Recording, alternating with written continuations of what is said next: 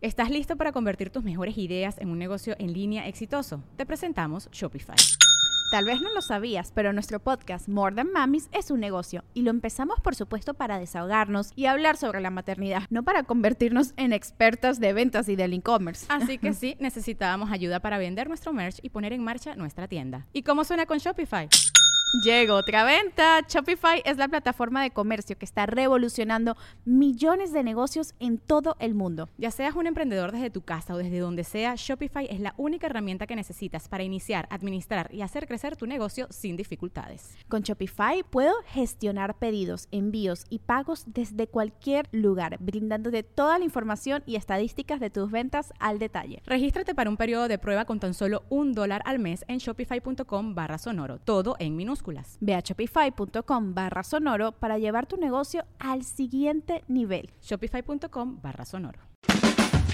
Es año de jugar la trivia legendaria. ¿Crees que sabes más que Borre? ¿Crees que sabes más que Lolo? Prueba, prueba, prueba tus habilidades con la nueva trivia, trivia, trivia legendaria de leyendas legendarias. Disponible en Amazon. Se acaban de atrapar a un tipo en los Estados Unidos por cometer un homicidio y resulta que encontraron en su Google que estaba buscando cuánto tiempo tarda en descomponerse un cuerpo, cuánto tiempo me tengo que esperar para que me den la herencia, qué pasa si muevo el cuerpo de mi casa a un carro. ¿Y eso sirvió como evidencia o qué? Sí, lo están leyendo ante el juez. ¿Y por qué no googleó cómo usar un NordVPN? O sea, hemos estado hablando en este podcast de eso casi todo el tiempo, de que con NordVPN puedes proteger toda tu información y va esta persona. Sí, pero no es para que lo uses para cometer crímenes, güey. Ah. O sea, el VPN se usa para que puedas este, proteger tus datos, para que este, puedas ver contenido de otros países que a lo mejor no te deja la plataforma en tu país, pero no, no es para cometer crímenes. güey. No, pero si quieren ahorita ustedes usarlo para hacer este, cosas legales y chidas, vayan a nordvpn.com diagonal legendarias. Hay una promo con un mes gratis y un regalo adicional. Yes. Ahí está. Regalo adicional. Sí, entonces si ustedes quieren proteger sus datos, no con la intención de cometer crímenes, o quieren ver series o películas que no pueden ver en, en su país porque tal vez la plataforma los bloquea, úsenlo para eso.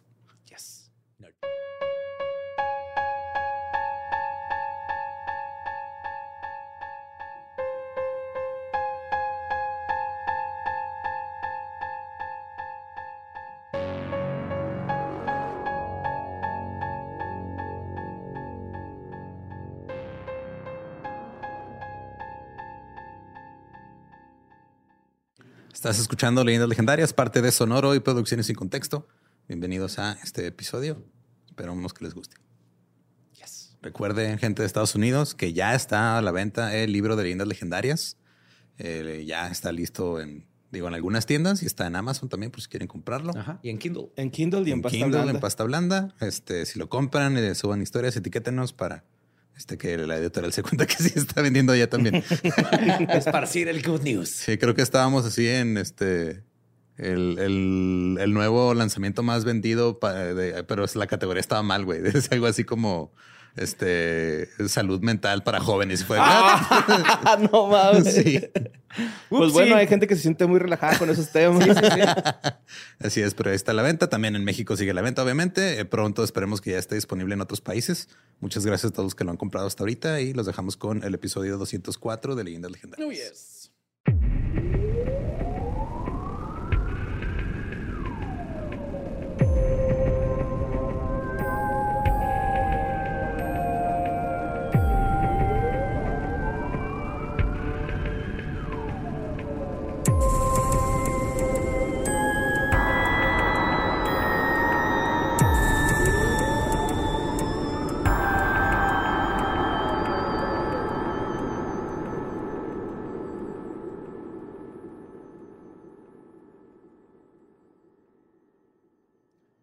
Bienvenidos a Leyendas Legendarias, el podcast en donde cada semana yo, José Antonio Badía, le contaré a Eduardo Espinosa y a Mario Capistrán casos de crimen real, fenómenos paranormales o eventos históricos tan peculiares, notorios y fantásticos que se ganaron el título de Leyendas Legendarias. Bienvenidos a otro miércoles Macabro Show, donde como siempre me acompañan mis buenos amigos Eduardo Espinosa y Mario López Capistrán para hablarles de casos chingones.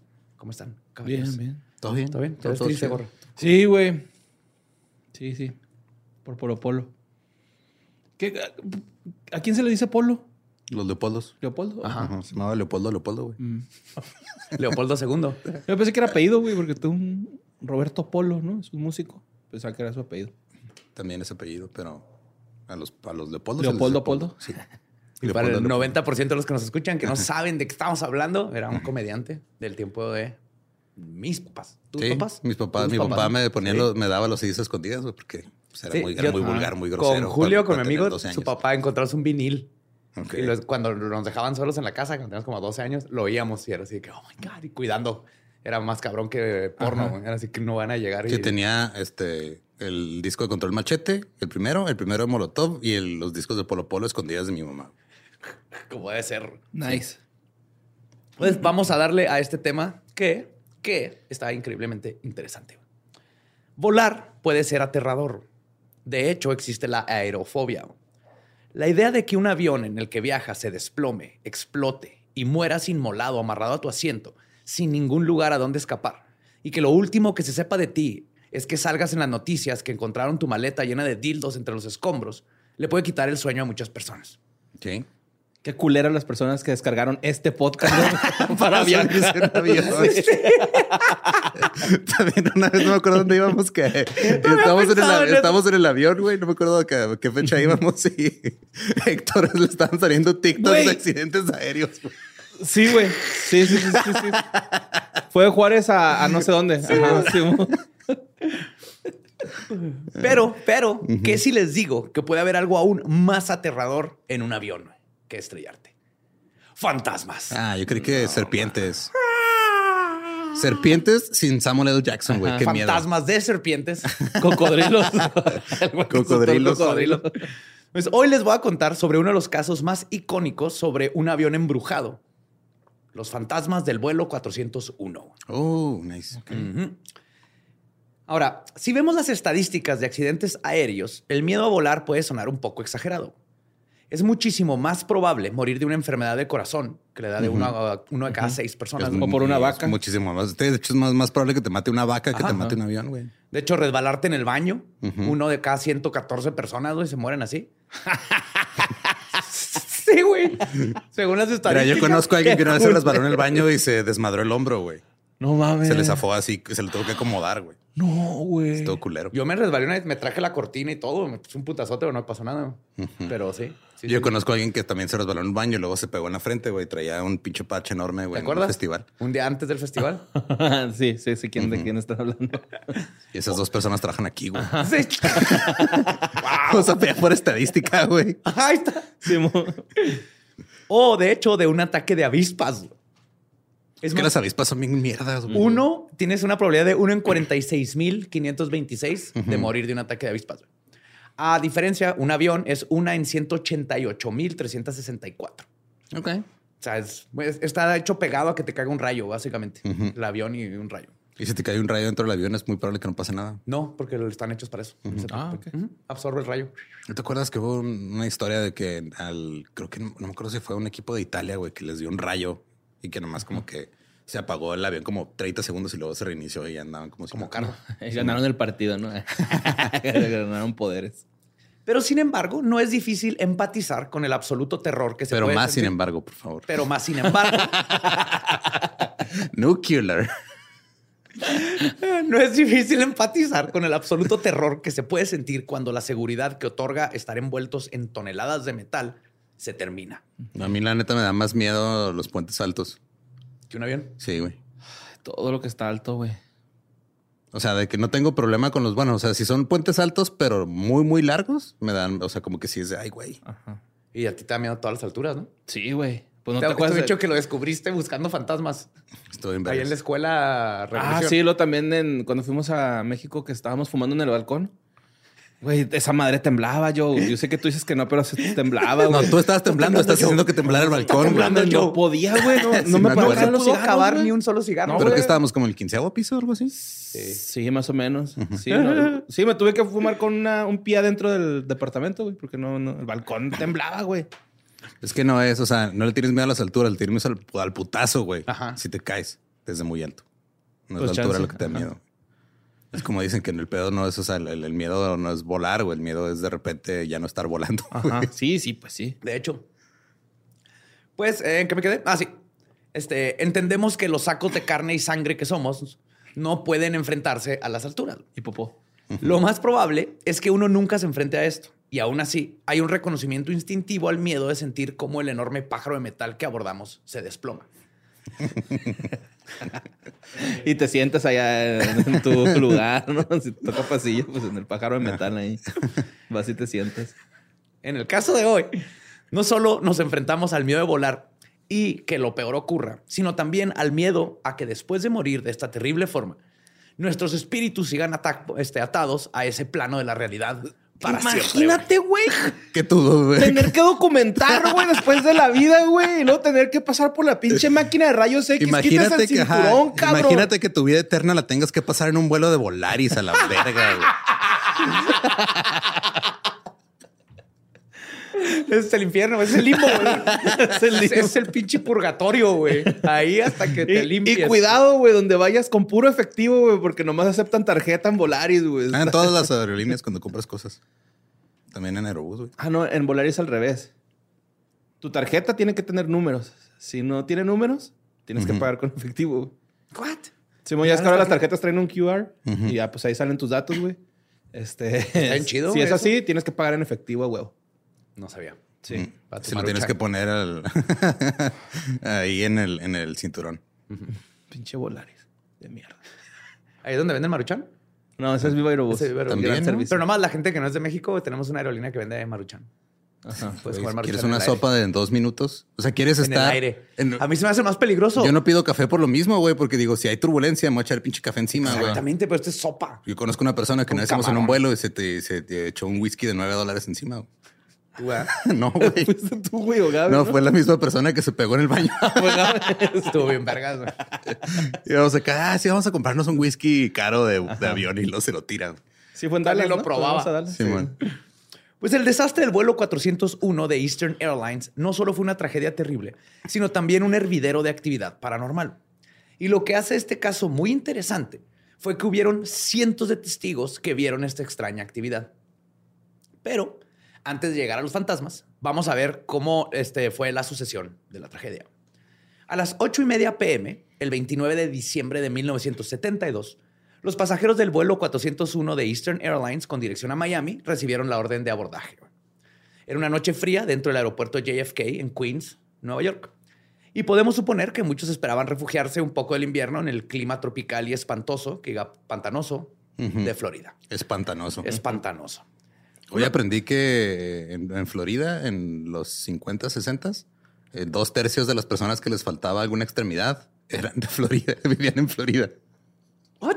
Sí, güey. ¿Por qué? Y había una ciudad en específico en la que era como que la capital en donde más gente perdía alguna extremidad por algún accidente de trabajo.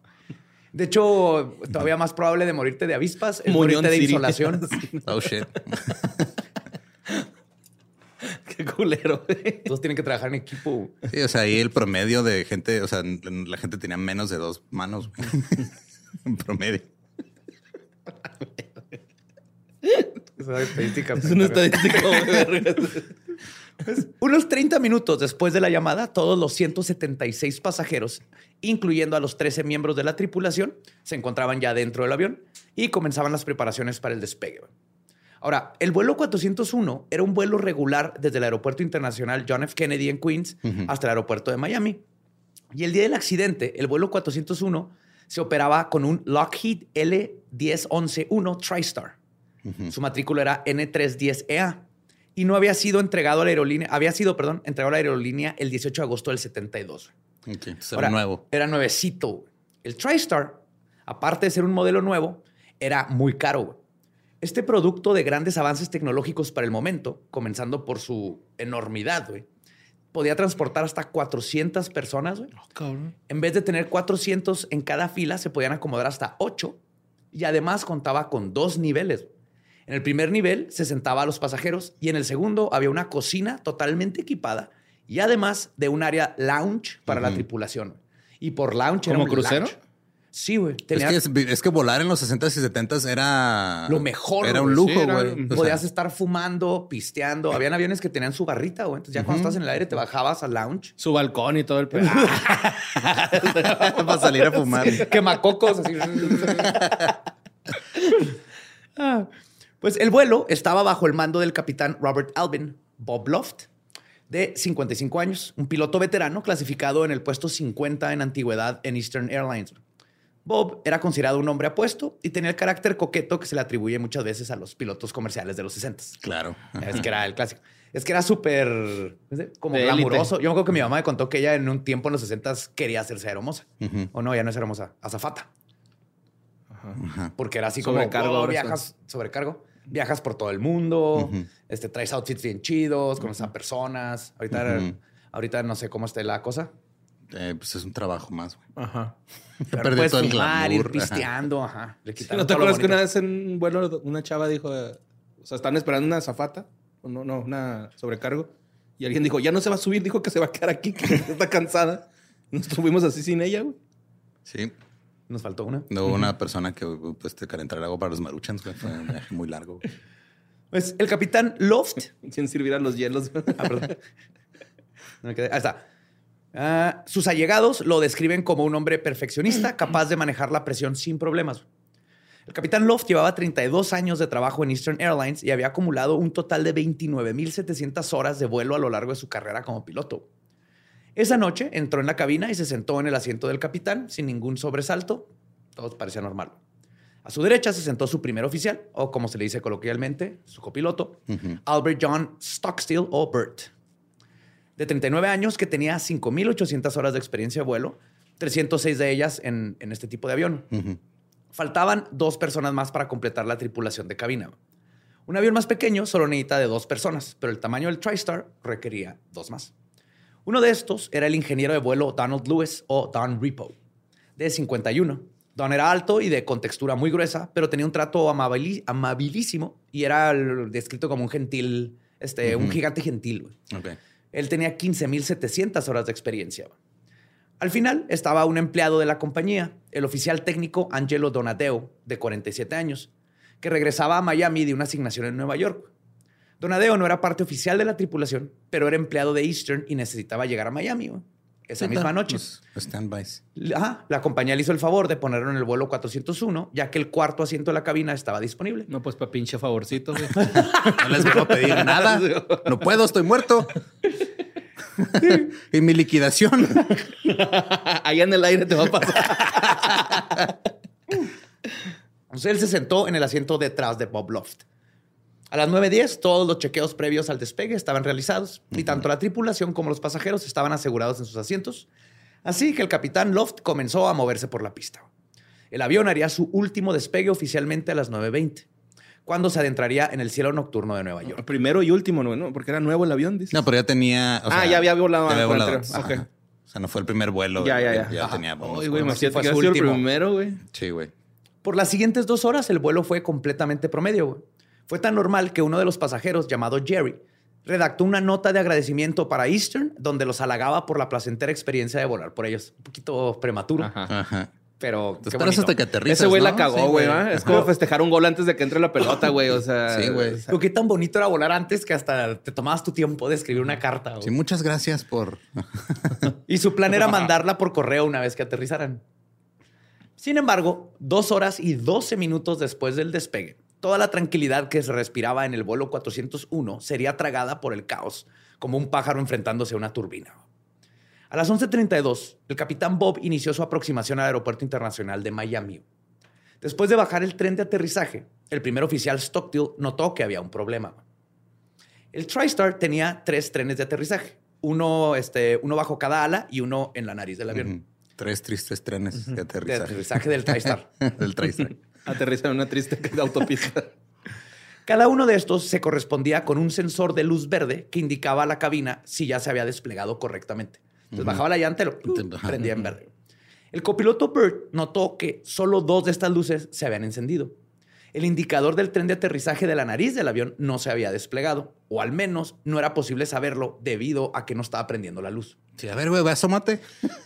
Eh, Ahorita van a hacer eso, de hecho. Sí, güey, pues no, yo desde... uh.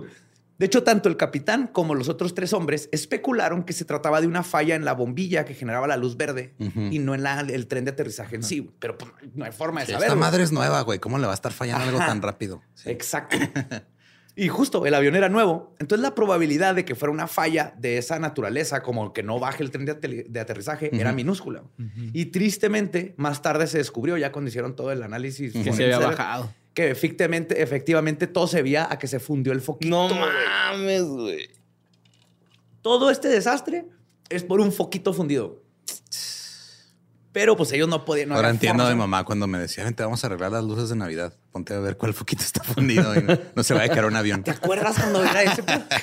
Sí, lo venía con dos, dos foquitos, ¿verdad? La, la Y extensión. uno con una puntita roja. De esos foquitos Ah, que cierto. tenían picos, ¿se acuerdan? Nunca pisaron Ajá, unas sí, chingaderas. Ajá. De la verga. Fuck. Que eran como copos de nieve, ¿no? Algo Ajá, así. sí, parecían, parecían coronas de piñas, güey. Eran pinches minas contra submarinos. güey. Horrible, Estaban bien culeros, güey. Sí, cuando tenías que sacarlos y desenredar la, la extensión y todo. Eso me ponía a picado, mi sí. mamá. Yo ahí en la mochila traigo una serie de luces de Navidad, güey. ¿Por qué? Pues está chida, güey. No, no está chido, güey. También vergas, güey. Justifica el- por qué están bien vergas. Ya, ya estamos Pues en enero, güey. Ya estuvo. Te entiendo en diciembre que ves una casa triste y le avientas esas luces, así como, Pues, como en Halloween que avientas adorno. papel de baño. Ahorita, te- ahorita las voy a poner y vas a ver, vas a agarrar un viaje. Puede ser Navidad, lo que sea. Está bien chida. Sí, güey. Pues Bob Loft continuó aproximándose al aeropuerto y decidió que retractaría y volvería a desplegar el tren para ver si funcionaba. Así como on off, on off, on off. Sin embargo, eso no funcionó. La luz verde seguía apagada. Loft, que tenía el control de la radio durante este tramo del vuelo, le dijo a la torre de control aéreo de Miami que descontinuarían su aproximación al aeropuerto debido a que no podían confirmar el estado del tren de aterrizaje. Y solicitó entrar en un patrón de espera sobrevolando en círculos. Y, de- y no, no lo podían ver, güey, desde la torre de control, así como. No, no, todavía está muy lejos. Aparte Ah, es de re, noche. re. Ahorita llego. Ah, está re, oscurísimo, güey. No, pues sí, está cabrón. Y iban volando por, por pantano.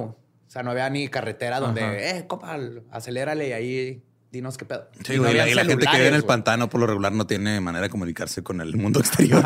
Aparte, Toda la gente de pantano de Florida, güey. Sí. aparte no habían celular. O sea, no, no, no había forma, güey. Estoy seguro que hay un güey en Florida que vive en un pantano, güey, y tiene como seis este cocodrilos de mascota, güey. y que los tiene entrenados así para... Para deshacerse de cuerpos, para- ¿no? ajá. Sí. No confíes en un hombre que cría marranos o cocodrilos. Cocodrilos. El controlador de aproximación autorizó al vuelo a ascender a 2.000 pies o 610 metros y luego mantenerse al oeste sobre los Everglades, que es el área pantanosa de Florida, para evitar cualquier tráfico. Entonces, en lo que ahí estaban dando vueltecitas en lo que vean qué pedo con la pinche llanta. La tripulación. También una vez nos platicó eh, Luis que iban a México, güey, y que se les ponchó una llanta, güey. Eso estuvo bien Que culero. tuvieron que cambiar una llanta al avión, güey, antes de despegar. y yo voy con un gato. ¿Cómo desponchas un En? Guadalajara, ¿no? No, fue, no, era cuando fuimos al Pepsi Center, güey, que fue Luis. Ah, Simón. Que Luis y Erika, que dijo que se tardaron un chingo porque tenían que cambiar una llanta al avión. güey. Sí, es que ese güey también me contó que una vez en Guadalajara, güey, habían llegado a Juárez y luego no pudieron aterrizar por fuertes vientos o algo así. Se tuvieron que regresar a Guadalajara, güey. Oh, shit. Simón. No, Está ha sido un desmadre todos los aviones este, en Estados Unidos. Es que se paralizó todo porque primero se cayó, primero por la- el clima y luego se cayó el sistema. Ah, yo estaba en un aeropuerto esperando un vuelo cuando se cayó el ¿Cuándo sistema, pasó? Y nomás me avisaron así, eh, no sabemos si vamos a despegar dentro de una hora o seis, espérame tantito. Pero afortunadamente más se tardó Sí, una hora, güey. O sea, digo, el vuelo que me tocó era a las seis de la mañana, salimos a las siete y media. Ya. Ah, nada mal. Pues la tripulación de la cabina retiró el conjunto de luces. O sea, se pusieron a abrir todo. Y el segundo oficial Ripo fue enviado a una pequeña bahía debajo de la cabina de vuelo. güey. Tiene así como una asomarse. escotilla, coloquialmente conocida como el Hellhole o el hoyo al infierno. güey. Para verificar a través de un pequeño ojo de buey si el tren de aterrizaje estaba realmente bajado. güey. O sea, tienen uno así como el de las puertas para ver cuando te toca Jim Carrey. Tienen uno así para tratar de ver si, si se vea la llanta. güey. la tumba a la puerta. Cable Pues- Guy está en verga, güey. Está en verga esa parte de Cable Guy. Pues 50 segundos después de llegar a su altitud asignada, el capitán Loft instruyó al primer oficial Stockstill que pusiera el L-1011 en piloto automático para mantenerlo a la misma velocidad de 200 millas por hora. Oh, no. Sí, esto, esto, esto Combustible, va- ¿no? Se va a quedar. Yo he, Esto- visto, no. yo he visto los Teslas con piloto automático, güey, no termina bien. Y es, un- o sea, es la misma historia, es un vehículo con este, tecnología nueva y todo. y- Pero de hecho, he visto y la mayoría de los accidentes de aéreos, no la mayoría, pero cuando pasan así, es más falla del piloto que del piloto automático. Ajá. Ese güey es como poner en cruise control. Ajá. Mientras estés pendiente y todo, no va a haber problema. Pero a ver, van a ver toda la confusión, pero sí fue algo bien estúpido. Como estaban seguros de que no habría problemas con la altitud, los tres hombres de la cabina intentaron averiguar cómo sería posible arreglar el problema del sensor. O sea, ya Oh, los tres no. están no viendo el volante Ajá. y moviéndole a todo, güey. Y están moviéndole como cualquiera que ha abierto el cofre de su carro por primera vez sin saber bien a qué tiene que pinchar, desconectar o golpear, ¿no? Que a todos nos pasó que abres el Sí, cofre, bueno. estás esperando ver el cable así echando chispas. Y luego, ah, aquí está el pedo. Y, güey, a mí una de las Nunca primeras veces que mi jefa me prestó la camioneta, se me quedó, güey, así, pero era así de que ve aquí a la tienda. Y cuál, güey, me fui a dar un rolezote y se me quedó bien lejos. Abrí el cofre y le puse un vergazo al cofre, güey, y prendió la camioneta, güey. Sí, ¿cómo O sea, se llama? como- Mantenimiento percusivo. Pe- Es un término de a de veras de Sí, ingeniería. es de que le pegas y funciona. Ajá. Sí, güey, le puse un vergazote, pero así. Y prendió. Y, Y una vez ¡vámonos, también-! Y dicen ustedes que la violencia no soluciona nada, neta. Y una vez me pasó, pero se me quedó el- mi primer carro, un Hondita de mi edad, era 81. Ujú. Se quedó y asumí que era pila porque no tenía luz. Entonces nomás tenía una llave así crescent, Ujú. Pero no era la del tamaño. Entonces estaba como que tratando de aflojar la terminal para algo y toqué las dos y me electrocuté. O sea, se fue de el chispazo Y, y, prendió. prendió. Necesita Nice. corriente. Ajá. De él ya misma, no sé qué pasó, güey, pero lo arreglé, güey. Yo si no le falta gasolina o aire una llanta, no sé qué hacer, güey. ah, bueno, agua al radiador también. Agua al radiador. Ah, está pelada. Aceite. Pues Sí. estos vatos estaban como Zulander, así, oh, oh, oh, oh. son pilotos, güey, no ingenieros. Ajá. Y lo, pero lograron sacar el foquito, güey. Entonces le soplaron para ver si tenía polvo. Ah, lo limpiaron con un Q-tip y Sí, alcohol. lo limpiaron acá y lo volvieron a meter. Ujú. El pedo es que se dieron cuenta que lo acomodaron al revés, güey. Entonces no solo ya no prendía, sino Los que se atoró. Ah, Wow. que la. Entonces ya no había forma de saber si era el foquito o no, porque ya estaba atorado y mal. Ya no iba a funcionar, güey. Pero la tragedia ocurriría por algo aún más mundano No mames. que el güey, pinche, foco fundido. Capitán Chespirito, qué verga, güey, a la vez. Benzote, güey. La desgracia comenzó con un mínimo descuido. Según todo lo que se descubrió con la caja negra y todo, se cree que cuando Bob Loft se volteó para darle la orden a Repo de bajar a la bahía, Le dio al volante, güey. rozó el volante mames. del avión con sus nalgas, güey. No, güey, está culón. Lo alcanzó a tocar, güey. Bob Love Kardashian, ¿no? Ajá. Y ya ven que el cruise control en los carros, en cuanto tocas el freno, se desconecta. Simón. Ajá. Entonces, este avión, en cuanto movió el volante, el Se- piloto automático se desactivó porque cree que ya, ya tienes otra vez tú el control, güey. Ajá. Esto llevó al avión a un descenso no deseado. güey. Durante los siguientes 80 segundos. Por un culo, güey. Los descensos y los embarazos no deseados. Por un culo, güey. todo, todo por un culo. Mira, y, y hablando de Polo Polo, nunca pierdas la cabeza por un culo, güey. Pues durante los, 80, los siguientes 80 segundos, el avión mantuvo el vuelo nivelado. güey. Luego descendió 100 pies, 30 metros. güey. Oh, shit. Y luego volvió a volar nivelado durante dos minutos más. Después de lo cual comenzó un descenso tan gradual güey, que no, no era percibido por la tripulación ni nadie. güey. O sea, iba bajando poco a poco, así en espiral, haz de cuenta. Pero, había, o sea, estaba. Bajó, subió y luego volvió No, a descender. no, no, bajó, bajó, y luego rato siguió y en luego volvió a nivel, bajar. luego Ah, siguió. Iba bajando poco a poquito. Ok, ya, ya, ya. Estaba haciendo como que un resorte imaginario, güey, el avión. Mm, mm. De bajadita. Una espiral. Una espiral. Pero bien sutil. No, que no lo sentías. Afuera estaba El absolutamente... universo así dice, cabrones, gritándoles, ¡Ey! ¡Lo ¡Súbele! moviste con las nalgas, cabrón!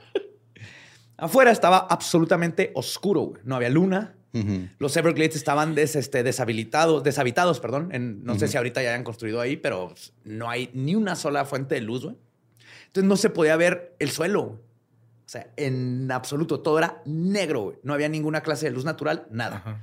De hecho, si veías por la ventana, no había ningún indicador visual del descenso. Además, todos estaban totalmente concentrados en resolver el problema del foquito. Wow.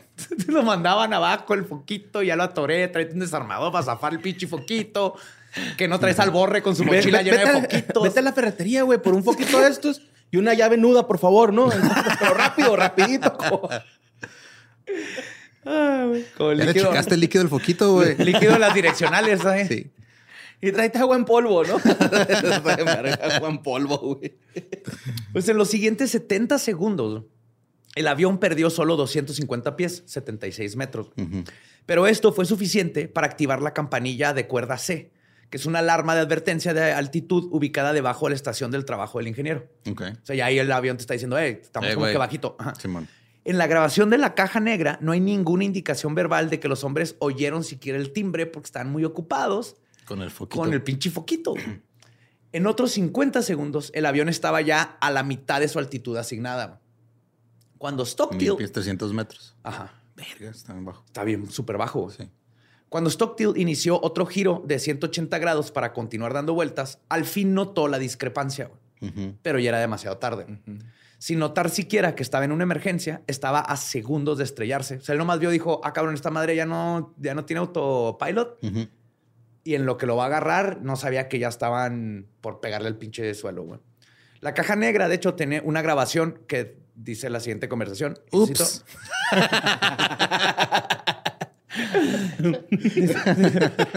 ¡Mis nalgas!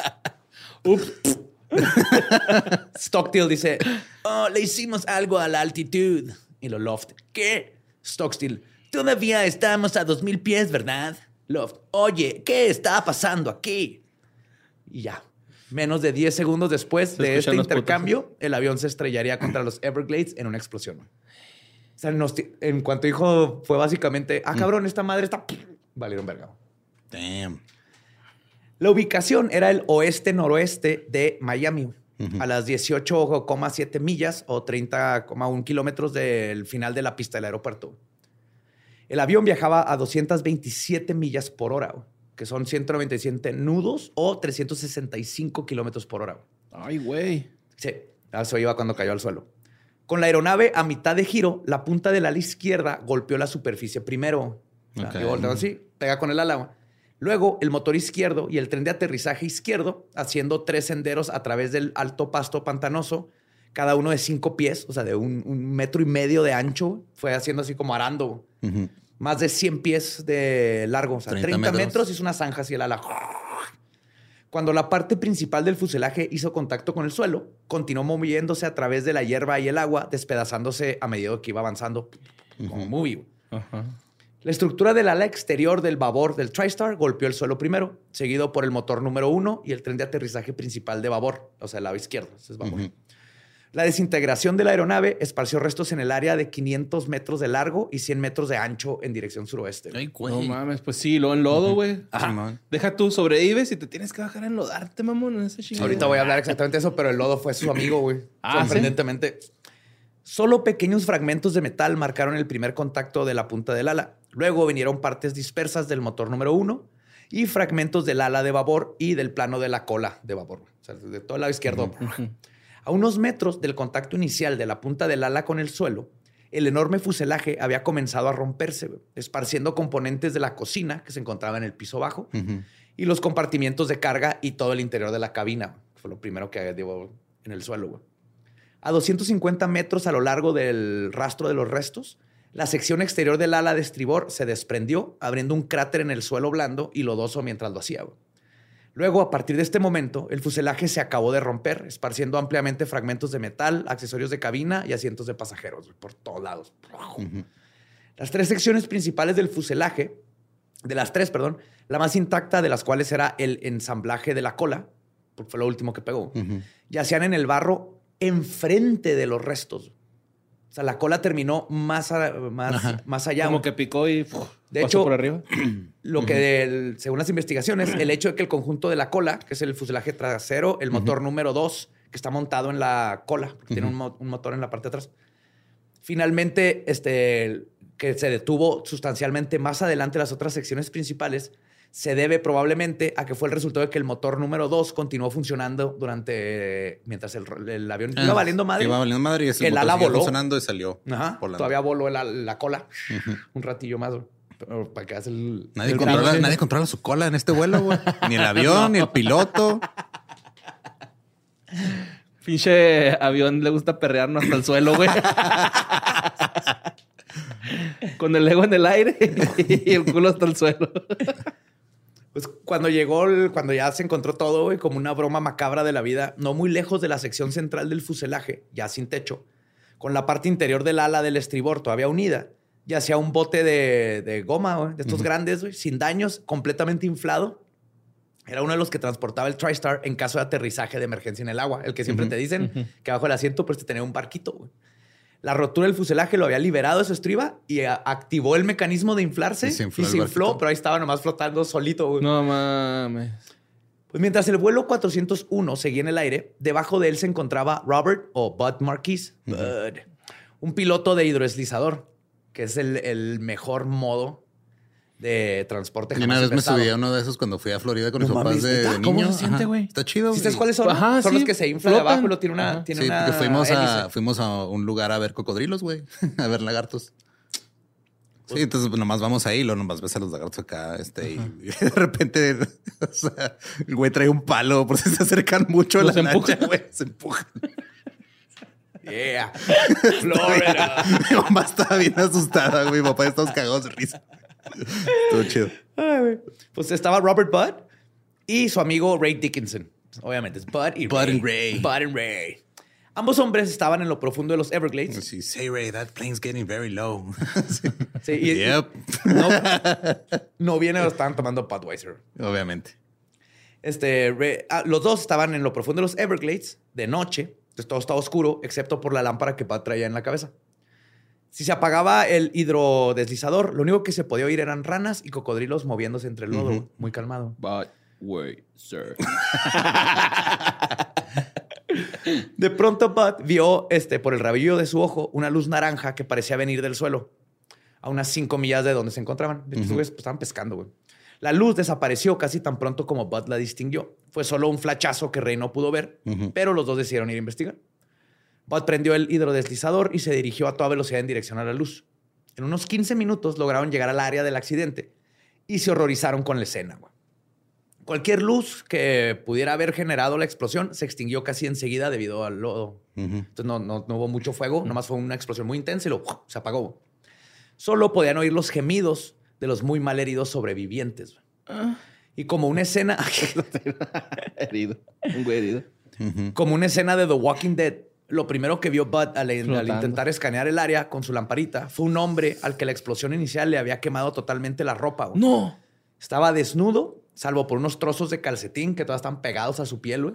Ah, Ese güey se los se hubiera quitado, güey. Qué, Qué pena, ¿verdad? Sí, Qué güey, andar oso, encuerado con calcetín. Estoy de acuerdo, güey, estoy de acuerdo.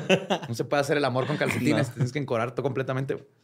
No se puede hacer el que- amor con calcetines a menos que seas Si adolescente. estás, si estás desnudo de todo, ¿eh? O sea, puedes Es que aceptemos, los, los pies son feos, güey. No, es porque se ve raro. güey. sí, se ve raro. Se ve raro. Pero sí tiene un propósito, güey. ¿Qué? Porque si no deberías de estar ahí, te puedes poner rápido los tenis y puedes Ah, pues, correr rápido. si traes otra prenda, o sea, si traes una cachucha, los pantalones a media rodilla, cachucha, güey.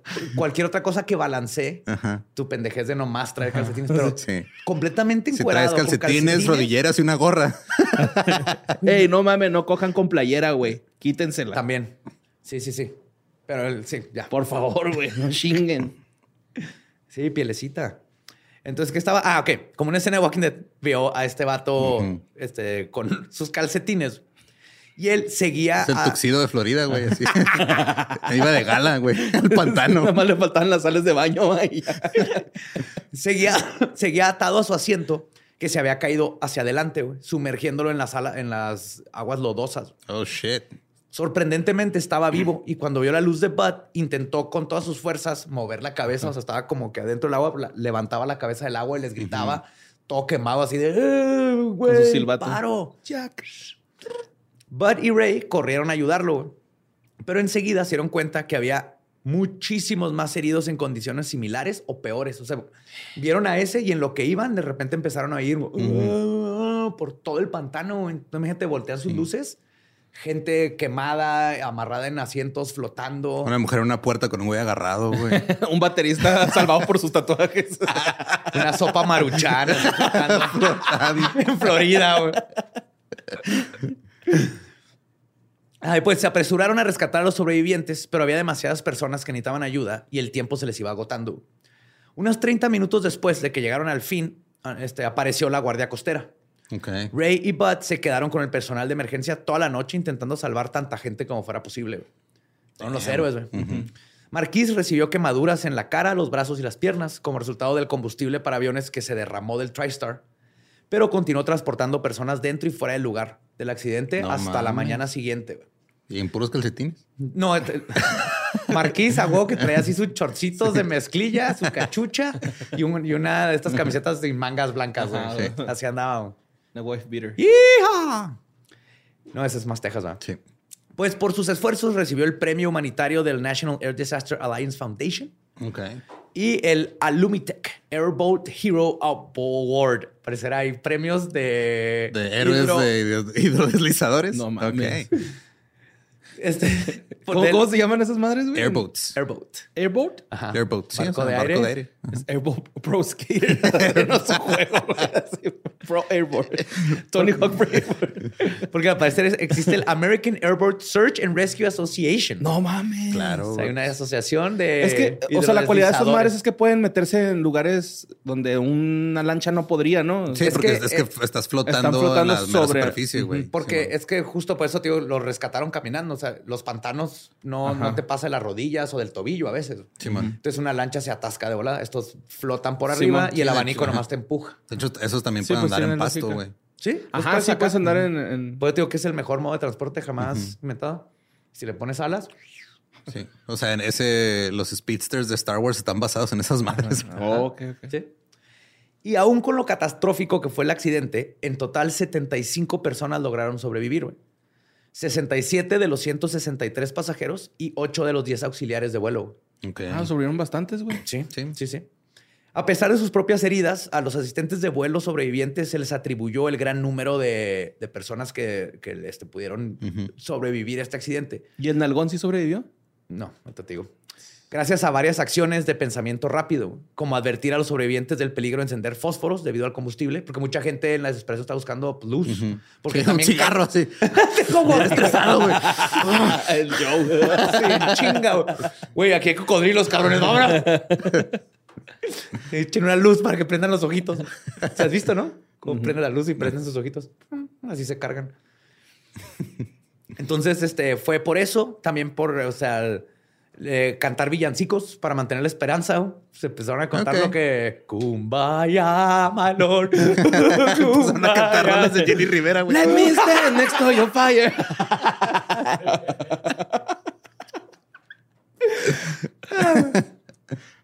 Y empezaron a cantar para que los escucharan y los encontraran, güey. Mm. Entonces todos cantando, pues hacían ruido para que todos los, los que iban a ayudar los encontraran rápido. Ujú.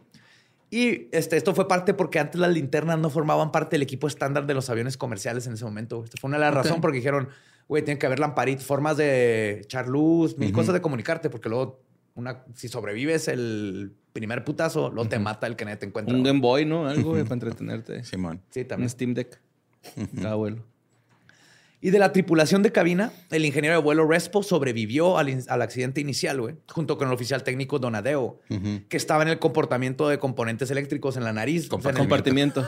Su comportamiento, de hecho, fue algo raro. en el compartimiento de componentes eléctricos Ajá. de la nariz del avión, o sea, en el hellhole. Ajá. Y es que pues, pegó el ala y al último y sobrevivió a pesar que estaba allá. Pero este Bert Stockstill murió en el impacto, mientras que el capitán Bob Loft murió en los restos de la cabina de vuelo antes de que se pudiera, pudiera ser transportado al hospital. O sea, todavía estaba medio vivo, pero, Pero no lo lograron salvar.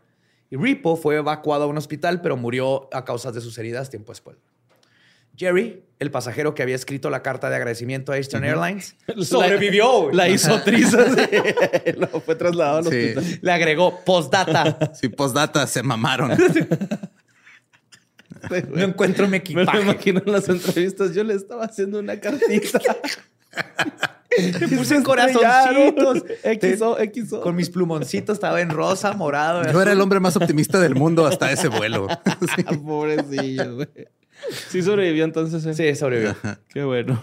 Pues, Frank Borman, un ex astronauta de la NASA y vicepresidente senior de operaciones de Eastern, fue despertado en su casa por una llamada telefónica que explicaba un, probable accidente.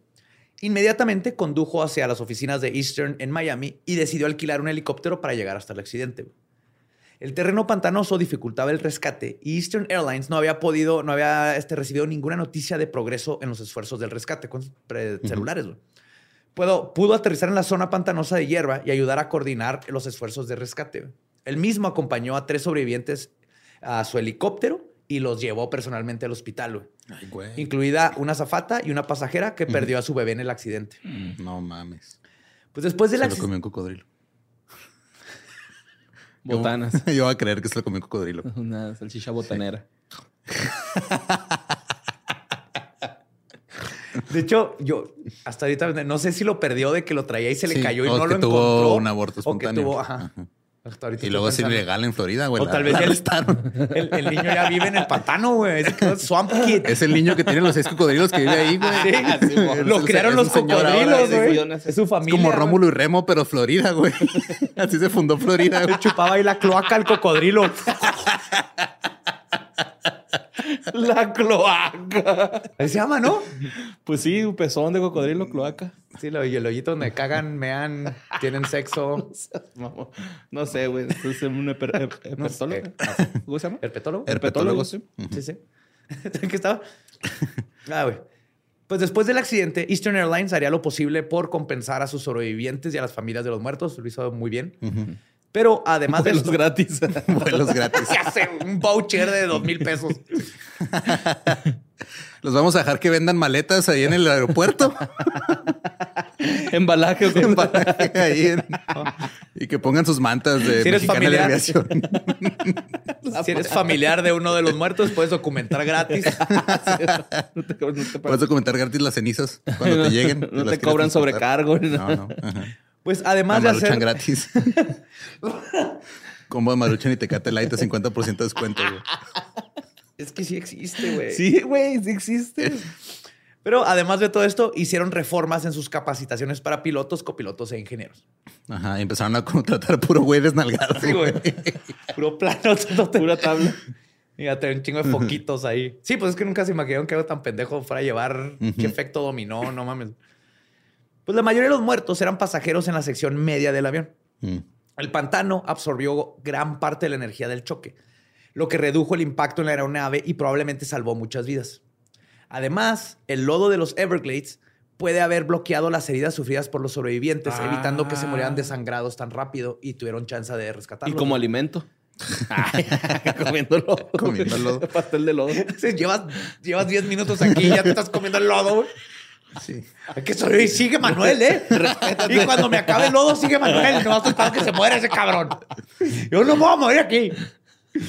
Sin embargo, también complicó la recuperación de los sobrevivientes, ya que los organismos en el pantano, en contacto con las heridas y quemaduras, provocó infecciones de gangrena gaseosa. Claro, pues. Entonces, Dios ocho Dios pasajeros. quita. Sí, ocho pasajeros se infectaron. Así que sobreviviste, pero ahora hay que amputarte una pierna porque te dio gangrena. Te dio Florida. Tienes Florida etapa 3. Ah, pues todos los sobrevivientes. Paricero y violento. Va mala copa. Sí, Te güey, ajá. mala copa, güey. Todos los sobrevivientes obviamente resultaron heridos. 60 recibieron heridas graves y 17 sufrieron heridas leves que no requirieron ni siquiera hospitalización. Ok. Las lesiones más comunes fueron fracturas de costillas, columna vertebral, pelvis y extremidades inferiores. Ah, pelvis, güey. Sí, y 14 sobrevivientes tenían diversos grados de quemadura. Y pues el legado del dolor y la abundancia de muertes violentas que dejó el accidente del vuelo 401, como les dije al principio, no termina cuando limpiaron sus escombros de los Everglades. En ese momento se le consideró como un accidente de un solo avión con eh, que era para ese tiempo el que mayor mortalidad había eh, tenido en los Estados Unidos. Ok. Y puede que algo de esa brutalidad mantuviera atada a las víctimas a su fuselaje o algo así. Pero sí se pone creepy las cosas. Por Pero casi, se quedan atas- atascados en el. ¿No se quedan atascados en el pantano los fantasmas? ahí te va. Esto es lo que vamos a tener que analizar. Ok. Por casi tres años después del accidente, empleados de Eastern Airlines comenzaron a experimentar un fenómeno aterrador. Las apariciones claras como el día de sus colegas fallecidos. What the fuck? Iban a cobrar la pensión acá. Sí. Ahora, extrañamente, en cuanto se empezó a correr la voz de este fenómeno, la compañía se dedicó a callar cualquier tipo de rumores sobrenaturales. Si algún empleado le decía a su superior que había visto un fantasma o algo paranormal o paranatural que no podía explicar, Lo ponen a hacer lagartijas afuera. ¿no? lo despedían o lo obligaban a consultar a un psiquiatra. What? Sí. Ok. Hubo amenazas de demanda hacia la prensa si intentaban publicar una nota al respecto. Y a pesar de esta especie de ley mordaza extraoficial, muchos sí fueron capaces de relatar sus testimonios a la prensa y simplemente tuvieron que hacerlo de manera anónima. Ok. En marzo de 1973, una azafeta de nombre Ginny. ¿Qué pasa? Azafata. Azafeta, güey.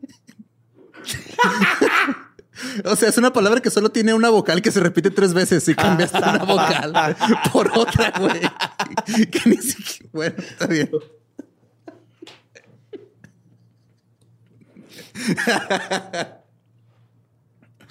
Una azafata. Cuatro veces tiene la misma vocal. Sí, de nombre Ginny. estaba asignada a un vuelo en Nueva York, de Nueva York a Florida. En el mismo vuelo estaba trabajando una amiga de- cercana a ella llamada Denise. También era azafata de Eastern. Ninguna de ellas tenía relación con el vuelo 401 y estaban trabajando en un vuelo de número 318. El avión era un L-1011, como el de TriStar del accidente. Lo importante aquí es que sin saberlo, el 318 tenía algunas refacciones que fueron rescatadas del 401. What? Debido a la naturaleza del choque, varias partes sobrevivieron y se, se mantuvieron utilizables. Pues claro, fue así, güey, no mames, no lo terminamos de pagar, güey. Está Sí. bien cara esta chingadera, güey. Así es. Sí. Lo demás hazlo varía y mándalo a Ciudad Juárez. ¿no? Y de repente tu casa está embrujada por un güey lleno de, de un un pinche pinche nalgón, güey. así. La cosa del pantano ahí en el desierto. pues esto era una práctica común en la aviación, reutilizar partes debido a lo costosas que pueden llegar a Sí, ser. sí es caro. Y este no fue el único avión. Varios L-1011 recibieron refacciones del 401. Ok. Y lo que, va- todo los- lo que les voy a contar, luego la gente se dio cuenta, porque no había forma de rastrearlo hasta después, que todos los aviones donde pasó algo tenían refacciones del 401. Pero aquí las azafatas, eh, los pilotos, nadie O sea que las refacciones también se pueden embrujar. Se escucha bien mamón, ¿no? Sí, güey, la neta. Es como aquí, digo, aquí en la frontera es muy común que luego la gente importa este, carros chocados, güey, que, que ya, ajá, que ya no puedes este, registrar legalmente en Estados Unidos a menos de que los repares como si fuera de agencia Ajá. y sale bien caro. Entonces mejor dicen, ah, véndeselos a los pinches mexas, güey. Los mexas no Y tienen la- a los leyes, mexicanos aquí les ponemos pinches refacciones embrujadas. Sí, el transporte público de Ciudad Juárez es este, camiones escolares. güey. Camiones escolares de los Paso. 70s y 80s de Estados Unidos. Sí, Sí, güey. sí, O sea, así es. sí. Pues les contaba que el vuelo... Es que llegas al mecánico, no, eso está, está, está embrujado su radiador, Sí. joven. No, Le vamos a echar tantita agua bendita. No, compa, este carburador lleva en el carro donde mataron a don Germín en el Lo 82. conectan a la computadora. Embrujado. Ay, güey. Código 666. Esta defensa atropelló a un niño en el 96, señor, y se le va a estar apareciendo ahí atrás en el asiento, güey. Ok, pero en el vuelo 318, Ginny y Denise comenzaron el laborioso proceso de ofrecer la comida y bebidas a los casi 200 pasajeros. Ah, qué chinga. Eso sí, respeto un chingo de la gente que trabaja en los aviones. Ah, no, totalmente. Sí, Yo los güey. respeto. Tienen que mantener una calma, siempre se portan Sí. bien chido. Güey. Tienen que lidiar con, Con, con la que no hace gente, caso, sí. güey. Pues las azafatas se dividían en dos. Una tomaba las órdenes y la otra estaba en la cocina preparando las viandas. Las viandas. Mamón, el que tiene cocina, güey. Ujú. Denise terminó. Sí, dos de suadero y tres de pastor, porfa, para el 108F. A la verga. que salía del IFA ese vuelo, güey. Su torta de tamal y su champurrado. y unos jeans nuevos. güey. Pues Denise terminó de tomar sus órdenes y decidió ir a la cocina a ver a Ginny para darle una ma- pues echarle la mano. Ahora, para llegar a la cocina te metes en un elevadorcito donde cabe una persona Ajá. y baja. Piu. Ok. Ginny estaba en la misma situación. O sea, terminó de hacer la comida. Dijo, pues voy a subir a ver si necesita ayuda. Este, ¿cómo se llama? Denise. Y subió, se, se- son dos elevadores. Entonces, en lo que una bajó, la otra subió. Se perdieron. se saludaron. Ni se vieron, pues Ah, estaban adentro del elevadorcillo. Sea, se metió una a uno y el- la otra al otro. El punto es que las dos se cruzaron sin darse cuenta que una había bajado y la otra había subido. Entonces, las azafatas del primer piso le informaron de la situación a Ginny. Dijeron, no, Denise acaba de bajar. Entonces Ginny bajó a buscarla, entró a la cocina y comenzó a preparar la comida para ahora sus compañeras. El lounge de la tripulación estaba cerrado y Ginny solo asumió que ahí, dijo, pues ahí va a estar Denise. Después de unos minutos notó que nadie salía y comenzó a sospechar si su amiga le estaba jugando una broma, porque pues, Denise bajó. Debería de estar aquí en el lounge. Ya pasé por la cocina y no estaba. Y las bromas de cocina bien vergas. Sí. Entonces hasta empezó que tal vez se había escondido en alguna alacena para darle un susto. Ajá, sí, sí. Una charola en el suelo, güey. Nosotros mojamos a la raza y los echábamos al conge, güey, acá. Eso ya es, es un intento de homicidio, güey. Ah, Eso no no. es una broma, güey. chida, güey. Es, la nova- es la novatada, güey. Es la, Ese- novatada. ¿cuál la novatada? gente que trabaja en cocina con refris, güey, sabe que Porra, ese es un pinche crimen de guerra, mamón. Ah, nada más les echas a ¿Cuál güey. novatada? Un ratillo, güey. No pasa nada. Eso es un pinche escuadón. Ahora, los refris esos, güey, se abren por dentro, güey. O sea, Sí, si no, te quieres nomás los metes sal. hasta que se les cae un meñique, güey. Luego ya lo sacas, güey. Está chida, güey. Wow. Entonces Ginny siguió preparando la comida en su estado de paranoia, preparada para que su amiga intentara asustarla porque sentía algo raro ahí abajo. O sea, dijo, aquí está esta cabrona. Alta tiene que estar". extrañeza. Ahora, el, sí, el sentimiento de que alguien estaba ahí con ella seguía creciendo y creciendo, tanto que Ginny dejó de hacer la comida y con el corazón al tope, porque decía, es que me estaba viendo alguien. Y volteaba y hacia el fondo se veía muy oscuro y sabía que alguien la estaba viendo. Entonces dijo, fuck this. Buscó rápido atrás de unas sillas y sillones, rezando de que solo fuera su amiga, tratando de hacerle una broma, porque estaba segura que había alguien más allá abajo con ella. Cuando vio que estaba absolutamente sola, corrió hacia el elevador con la horrible sensación de que ahora le iban siguiendo. Ok. Cuando salió, chocó con otra azafeta, azafata. Estamos viendo el, el nacimiento de un nuevo clásico. Zafeta. Entonces no tiene, no tiene sentido la palabra. Otra azafata que la vio pálida y sudorosa y de inmediato le dijo, ven conmigo, te llevo con Denise, que estaba igual de ¿Denise paranoica, Denise, y sudando y paranoica, güey, histérica. Resulta que Denise había pasado por exactamente lo mismo que Ginny. O sea, cuando Denise bajó buscando a Ginny, llegó a la cocina y sintió exactamente lo mismo, una paranoia de que no estaba sola y que no podía estar ahí. Por eso se perdieron. O sea, cuando bajó Ginny, Denise no estaba, pero porque salió corriendo del lugar porque se sentía bien culero. güey. Ninguna de las dos había pasado por nada parecido en sus vidas y ahora habían tenido la misma experiencia con pocos minutos de distancia y en el mismo espacio. güey. Y desde ahí dijeron, es que esto estuvo muy raro. güey. O sea, no En mames. su trabajo de azafeta. Sí. Y este, este es el light. güey. Porque en otra ocasión, también en el vuelo 318, que esta vez iba de Newark a Miami, una azafata estaba contando a los pasajeros para ver que no hubiera ninguna discrepancia entre los registros y la cantidad de gente, lo que se hace siempre, ¿no? Notó que en la fila izquierda de primera clase sobraba exactamente una persona. Era un hombre con uniforme de capitán. Era un Eastern- desnudo con puros calcetines. y una maruchan transparente. Tengo que comer maruchan por el resto de mi vida. Valentina. Ese es su castigo. Como el maruchan sin Valentina. Era, era un güey con el uniforme capitán de Eastern Airlines. güey. Como lo vio uniformado, asumió que estaban haciendo lo mismo que había pasado con Donadeo en el 401. Y la aerolínea había puesto, lo había puesto en el vuelo porque necesitaba ir a Miami, que es muy común que hagan las aerolíneas. ¿no? Pues hay Sí, sí. espacio y trabajas con ellos, te lo agarras un rayo. Sí, pero ya no les dan asiento de primera clase, les dan el asiento de ese culero que se dobla y se pega al, avión. ahí van sentadillos acá como en sillita de bebé. Ajá. Pues en esos casos no había un check-in, el personal simplemente abordaba. La zafata entonces se acercó y le preguntó si ese era el caso, así de, ah, vienes este, a agarrar ride o algo. Y también le preguntó su nombre para pues, ponerlo, a- ponerlo en el récord. El hombre parecía no darse cuenta siquiera de la presencia de ella y no contestó sus preguntas. Nomás estaba viendo hacia enfrente, Ujú. callado. Otra azafata se acercó al ver que la interacción entre ellos dos era anormal y le preguntó lo mismo. Tampoco le contestó. Ambas se rindieron y decidieron ir con el capitán para que lidiara con la situación. Cuando la azafata volvió con el capitán, otros seis pasajeros ya se habían percatado de que algo no andaba bien con ese hombre uniformado. No se movía, güey, nomás Seis cabrones estático. más. Seis, Seis, pasajeros, ocho personas. se ajá, incluyendo un capitán. Nueve. Ajá. A la madre. Cuando el capitán de nombre George se acercó y pudo ver la cara del extraño sujeto, de inmediato se cayó hacia atrás y gritó, Dios mío, es Bob Loft. George conocía bien a Bob Loft y no sería capaz de confundirlo con alguien más. Mientras él y las azafatas estaban intentando hacer sentido de lo que veían, esto es lo más cabrón de la No, se- se descripción. dan cuenta cómo, o sea, Bob Loft, el fantasma de Bob Loft, hizo que otro capitán se fuera de nalgas, güey. Aquí empieza la, Por eso iba en primera clase porque no le cabía el culo en los normales, ¿no? la gran pandemia del descaguero de nalgas. güey. Todo el mundo tirando vasos con las nalgas.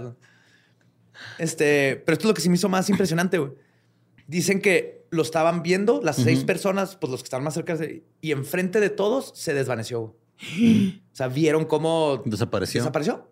Enfrente de todos ahí en el asiento. No fue como que nos fuimos, regresamos, ya no estaba. Que es el Ajá. clásico. Aquí todos lo vieron así, Desvanecerse. Desvanecerse, güey. Ah, como si apagaras un proyector. Como es natural, cundió el pánico. güey. Ujú. ¡Ah, de verga, fantasmas! ¡Bájenme a la verga!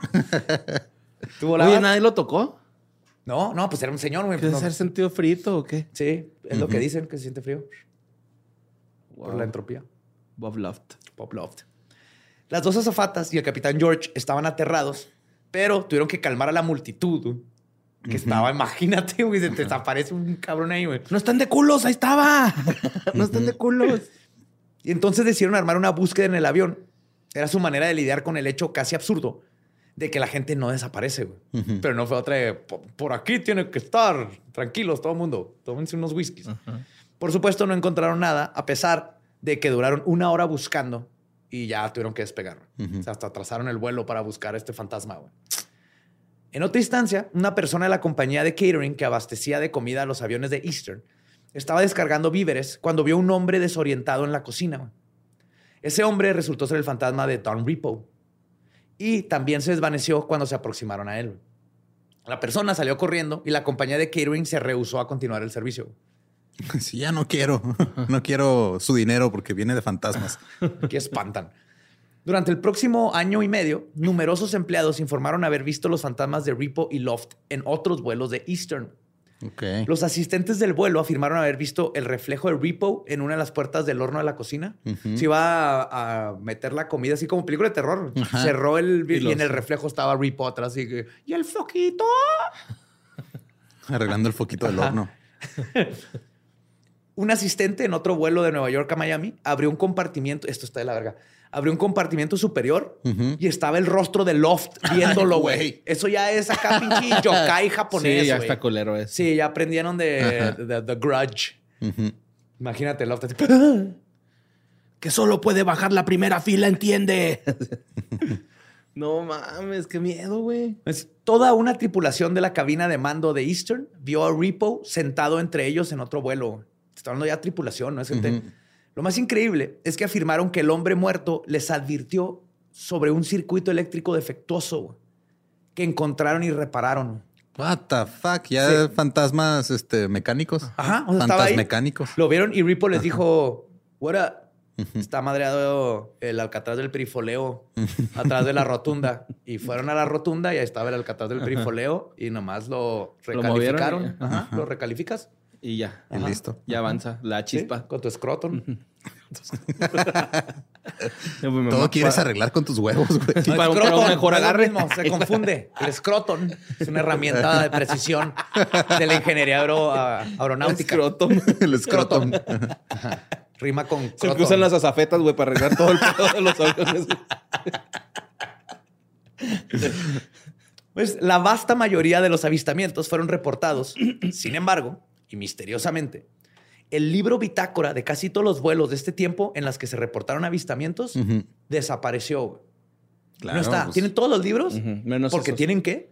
Ese no está. Ups, no sabemos dónde está. Es que es pésimo marketing, güey, para una aerolínea. Es decir, estamos embrujados por el fantasma del capitán que se estrelló el avión. Depende de tu demográfica. güey. Yo volaría nomás por ese pinche avión. Pues sí, güey, pero nomás tú, Yo- Carlos Trejo y güey de extra normal y ya. O sea, No, güey. Ya no quiero volar, ya no quiero volar. Imagínate los dos con su maruchan ahí. ¡ah!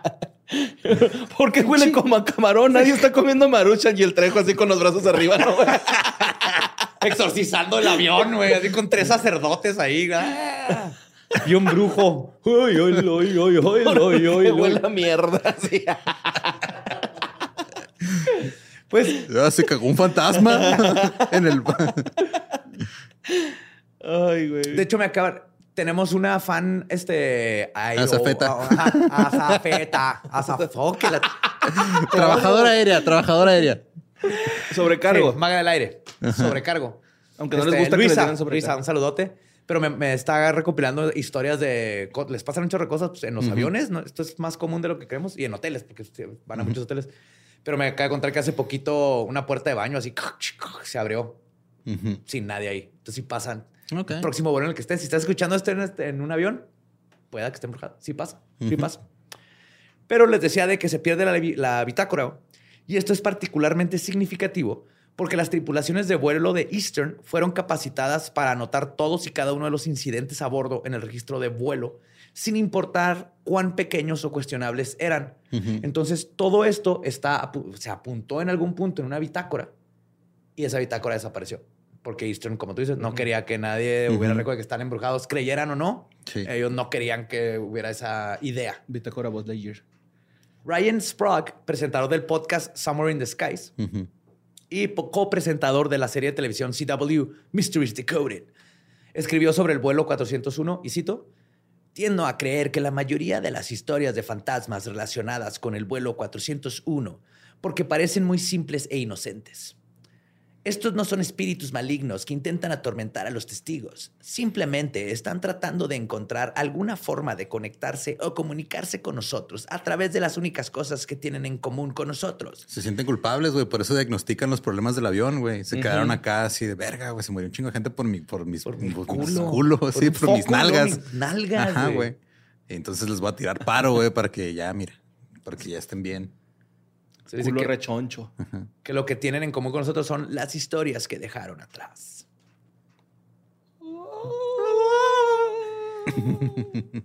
y pues la idea de que las almas de los difuntos podrían mantener alguna relación con objetos inanimados, como partes de aviones recuperadas, se conoce como psicometría. Ah. Y es importante entenderla debido a que los avistamientos de fenómenos paranormales en los aviones de Eastern solo ocurrieron en aviones, como les dije, que habían recibido partes del 401. Ok. Particularmente en el 318, que coincidentalmente tenía la mayoría de las partes rescatadas. Fue el que más este, refacciones tenía puestas. Independientemente de la posición oficial de Eastern sobre las historias de fantasmas, lo que sí es un hecho es que eventualmente y con un alto costo, todas las piezas recuperadas del vuelo 401 que habían sido usadas en otros aviones fueron retiradas. No seas mamón. Eso es oficial. O sea, dijeron, güey, eh, todo el mundo está viendo fantasmas a la verga. y- Quítalas. Y, las quitaron. A pesar de que costó un huevo porque no tenían por qué quitarlas. Ujú. Porque tengo que comprar refacciones nuevas, Ujú. detener el avión, poner la nueva refacción y deshacerse de todas las refacciones viejas. Entonces, algo Se raro vendieron pasó a ahí. Interjet.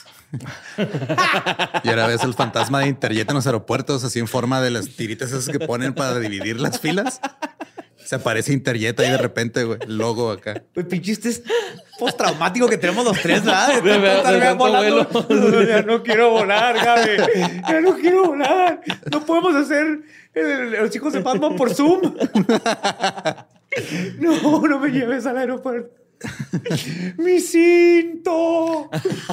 ¡Mi cinto! Siempre Ay, se güey. me olvidó el cinto. Ay, güey. No, sí, ya por eso viajo yo con pantalonera. güey. Eh. Cero cintos, porque pasa. Sí, sí, sí. Ay, güey. ¿En qué idea? De que quitaron las refacciones y pusieron Y lo nuevas. mandaron a Sí. Interjet. Pues ya es, es intrigante pensar que por algún fenómeno que aún no conocemos o logramos explicar, Repo y Loft Ujú. y los demás que estaban ahí, de alguna manera no pudieron nunca despedirse del todo de sus uniformes y que decidieron seguir haciendo lo único que sabían hacer, volar. Como si en sus últimos momentos, antes de que su avión hiciera contacto con el suelo, proyectaron un residuo que permeó el fuselaje de su nave. O quizás simplemente encontraron la manera más barata de volar. ¿Morirse? ¿El caso? ¿Sí? ¿Para qué quiere andar de pilotos si a andar de culo? Ah, güey, pero sí. Entonces, esa es la historia del 401. Pero digo que, el- y si hay, si hay más azafatas, sobrecargos, este, Con parecer hay muchas historias de cosas extrañas en los aviones. Wow. Ajá. Wow. Wow. Bob Big Butt Loft. Se lo llevó a su puta madre, güey. Sí, güey, de- sí, güey, está de la ¡Pum! ¿A poco no sintió nada, güey? Pues Sí. es que, eh, eh, o sea, hay veces que no te das cuenta, güey. Hay mucho. Sí, sí, hay mucho donde agarrar. Digo, creo que ninguno de los tres puede No. decir que, que puede identificarse con Loft, güey. Sí, no podemos empatizar. No, güey, de los tres se hace un culo, güey. O sea, Uno. Así, el Le dicen el izquierdo, güey.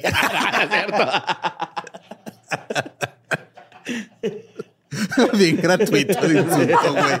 Bien innecesario. Ram está ahí nomás haciendo su jale, Pobre acá, sí. Estaba nomás con su whisky, unos crankies. No le quito los culos, güey. Switchando, tú ahí vas.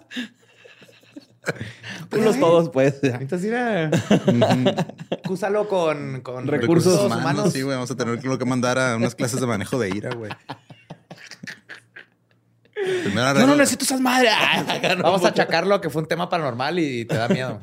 Bob Loft se apoderó de mí, güey. Ay, güey. No, está cabrón, Sí, ¿eh?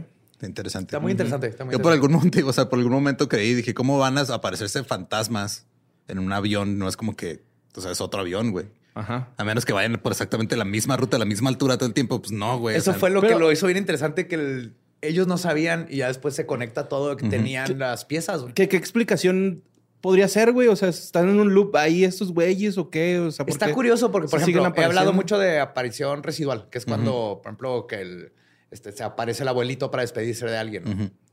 Entonces, este, eso es nada más como un holograma, como el Help me Obi-Wan Kenobi. Ajá. Lo que le llaman así como la adrenalina paranormal, que puedes mandar como una, un holograma tuyo para despedirte y se queda en el lugar. Entonces, por ejemplo, si mi abuelito se apareció en casa de mi abuela Ujú. y luego ya venden la casa y todo, se puede volver a aparecer esa imagen de mi abuelo haciendo lo mismo que hizo la- cuando lo vio mi abuela. Ujú. Y la gente va a asumir que se murió ahí mismo. Entonces, ahí no, no te tienes que morir en un lugar para ver las apariciones de crisis. Es de energía. Sí, Es como los videos como que de lo- repente nos han mandado acá, el que se hizo bien viral hace un, como un año del güey que se está despidiendo de su compa el guardia, güey. Ah, se mo- Ajá. Y por ejemplo, si, el- si es verdad ese video y todo, y él vio el guardia, pueda que en 50 años él se siga apareciendo el guardia. Que, Y despidiéndose de otra persona o de nada. Ajá, nomás lo vas a ver haciendo lo mismo que hizo. O sea, no, no está consciente. Es como un holograma, nada más se repite y hace la misma Es que acción. eso está bien cabrón, ¿no, güey? O sea, Sí, pero que, la gente haya interactuado con, con el- la aparición. Sí, lo que está y bien luego se cabrón haya es- desvanecido. es- No, aparte que se ha desvanecido que les haya dicho, eh, güey, este, tienen que checar esa madre porque está fallando, güey. Eso está más cabrón. Esa es la güey. parte, era la otra que dije, la- la- los otros como residuales y se queda, pues no sé, el- el- como, el- como un cassette. Es el- el- la, la teoría del cassette, que se graba la energía en las piedras. Encima. En- sí. Entonces aquí pues, se pudo haber quedado en el- los metales del avión y bla, bla. Lo raro es esta que sí tuvo como inteligencia de avisar de algo que nadie más podía saber. Esos ya son niveles muy altos. Es una aparición completa. De remordimiento, como dijo. Lo... Eh, Es que sí, güey. pero aparte inteligente, güey. O sea, ya, ya que, que pueda decirles, no solo comunicarse, sino comunicar algo que vio, eso ya lo está llevando a un nivel de aparición que pocas veces de eso. Pero está extraño porque todos los que hablaron de eso eran pura gente de, Sí, de la de tripulación. la tripulación. Y de primera clase, güey. La gente de primera clase es No una mona miente. con los fantasmas. Ay, no miente. Sí. Señor, ¿por qué hay un fantasma aquí? Yo Sí, no güey. pagué Yo no 10 pagué, mil pesos para estar al lado de un pinche fantasma. Sí, ¿me puede dar su cobijita atrás. y su almohada, por favor? Sí.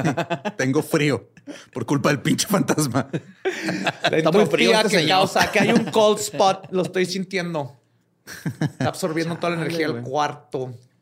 Qué loco, güey. Sí, está loco. Está, Interesante. Ujú. Está raro de explicar, ¿no? Sí, más eso. O sea, cómo se conecta todo y es de... Y son... O sea, no apuntarían y no dirían estas cosas, tenían miedo, pero pues de que vieron algo, vieron algo. Simón, eso Está, está extraño. Y lo que a mí más así como que le puso el sello de esto está súper interesante fue de que quitaran las piezas de plano porque la compañía perdió un chingo de lana por hacer eso. Y ¿Y lo qué hizo. fue de Eastern Airlines? güey? ¿La absorbió alguna otra? No sé, fíjate, no investigué. Se volvió a volar y... Sí, ¿Se porque eso, es muy común ese pedo en... en Aerolíneas. Sí, en las aerolíneas que una la... Sí, la absorben absorbe a otra, varias y ya se convierte en una sola. ¿No nunca han ido al avión que está ahí en el Chamizal? Que es Sí. biblioteca Ah, la también. ¿Es biblioteca? ¿Sí han ido? No lo he visto de pasada. Me asustó la primera vez. ¿Qué dijiste? ¿Qué hace esa madre ahí? Ah, nomás porque eh, habían ajá. estacionado en el parque y ya vi que era una No, biblioteca. mira, desa- sí desapareció en, en el 91. Ah, yo tenía un añito, güey. Duró un buen. Estaba bien bonito yo. Sí, era de las cuatro aerolíneas domésticas más grandes, güey. Y luego, sí, en el 91 ya fue de, Bye. Mm, Ay, güey, está bien larga la página de Wikipedia esta madre.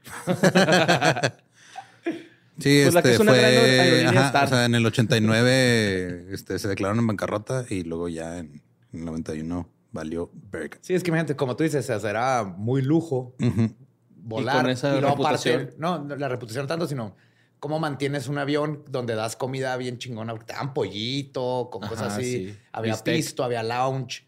No lo llenas. güey. Bistec. Bistec. Qué loco. Sí, se Uy, quedaron. güey.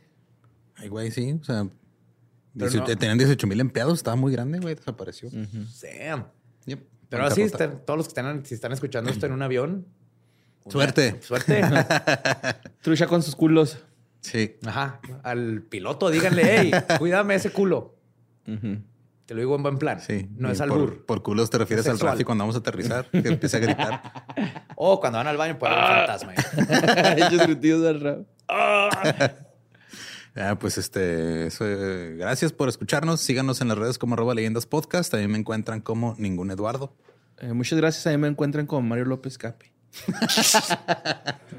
Estuvo raro, muchas gracias, ¿no? Como- estamos, estamos muy agradecidos con la vida hoy, güey. Sí, sí, sí. Sí. Bendiciones.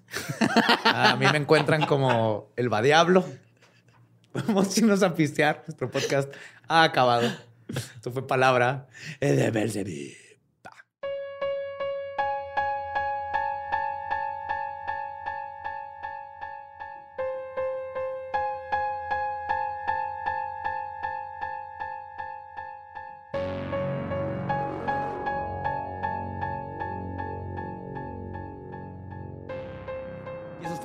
Fantasmas del vuelo 401. Y mil disculpas si dije, deja tú lo de azafeta.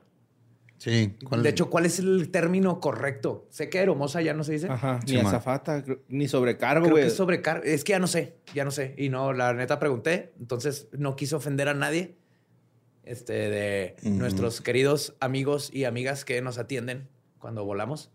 Muchas gracias. Pero si nos pueden decir cuál es el término que a ustedes les gusta para poderlo. Nada más si relájense un chingo con lo de los audífonos, no manches, no tienen por qué gritarnos.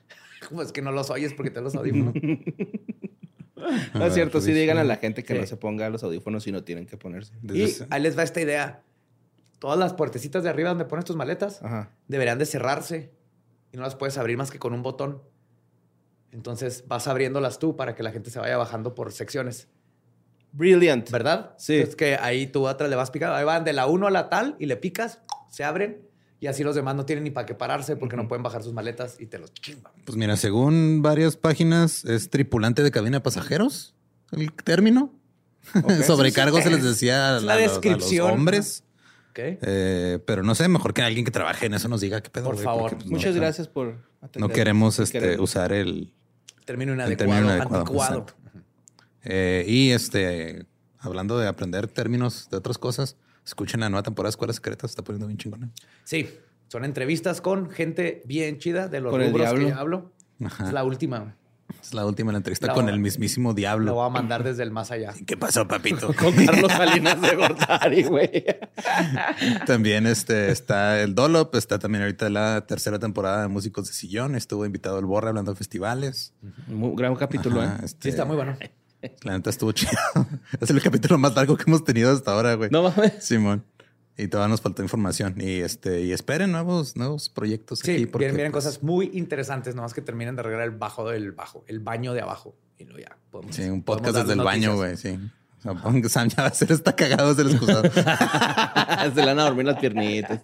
Eh, muchas gracias por apoyar todos los proyectos que grabamos aquí en Sin Contexto. Nos escuchamos el próximo miércoles aquí. Mañana en Historias del Más Acá.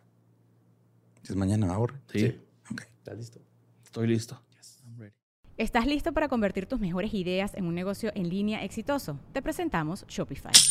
Tal vez no lo sabías, pero nuestro podcast More Than Mamis es un negocio y lo empezamos por supuesto para desahogarnos y hablar sobre la maternidad, no para convertirnos en expertas de ventas y del e-commerce. Así que sí, necesitábamos ayuda para vender nuestro merch y poner en marcha nuestra tienda. ¿Y cómo suena con Shopify?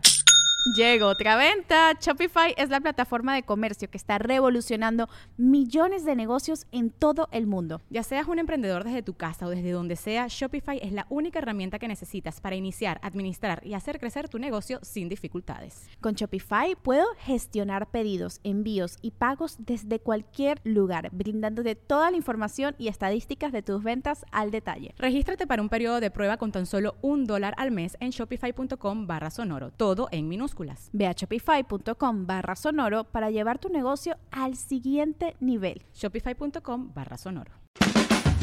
Es año de jugar la trivia legendaria. ¿Crees que sabes más que Borre? ¿Crees que sabes más que Lolo? Prueba, prueba, prueba tus habilidades con la nueva trivia, trivia, trivia legendaria de leyendas legendarias. Disponible en Amazon.